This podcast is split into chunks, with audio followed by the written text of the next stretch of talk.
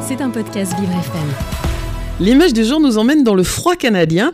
Tabernac. Jeudi s'ouvre à Montréal l'Igloo Fest, un festival de musique électro en plein air où l'on mixe et danse avec des moufles. Oui, alors que chez nous, en ce moment, on annule des festivals pour des raisons politiques.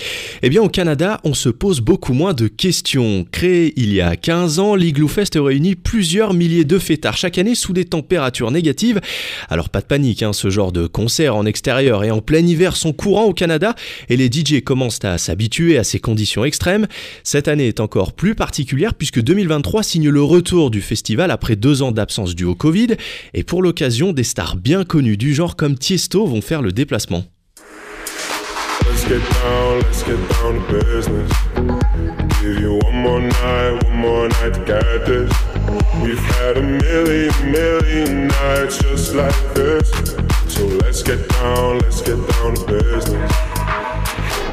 Voilà, hein, donc euh, là il faut, il faut imaginer des centaines de personnes entassées les pieds dans la neige en train de danser un verre de caribou à la main histoire de se réchauffer.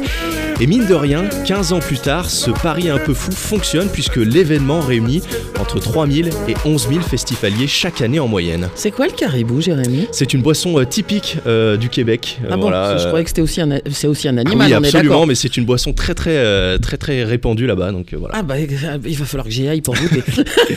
mais alors le défi reste de taille, hein, puisqu'il faut faire venir du monde par moins 10 degrés quand même. Oui, alors les Québécois sont endurcis, hein, mais quand même, les bottes, gros manteaux et paires de gants sont incontournables hein, sur la piste de danse.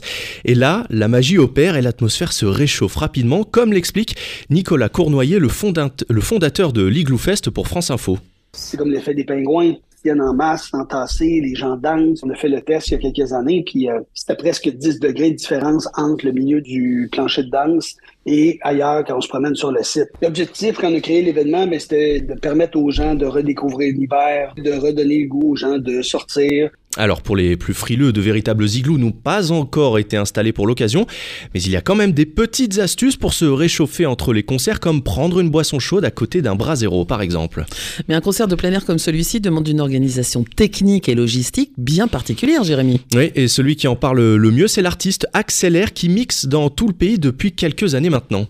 C'est vrai qu'à moins 30, euh, la plupart du matériel commence un peu à, geler, à friser. Les lumières commencent euh, parfois à s'éteindre, à se rallumer, à s'éteindre, à se rallumer. Les clés USB qu'on utilise euh, fonctionnent, mais, mais tout, tout est plus lent. Et même nous, en fait, on est plus lent parce qu'il fait froid et pour appuyer sur les boutons, on est obligé d'enlever nos moufles ou nos gants. Après, ça reste quand même très drôle et c'est vraiment une sacrée expérience. C'est juste que s'il n'y a pas de chauffage, on peut pas rester pendant des heures à l'extérieur quand il fait moins 30.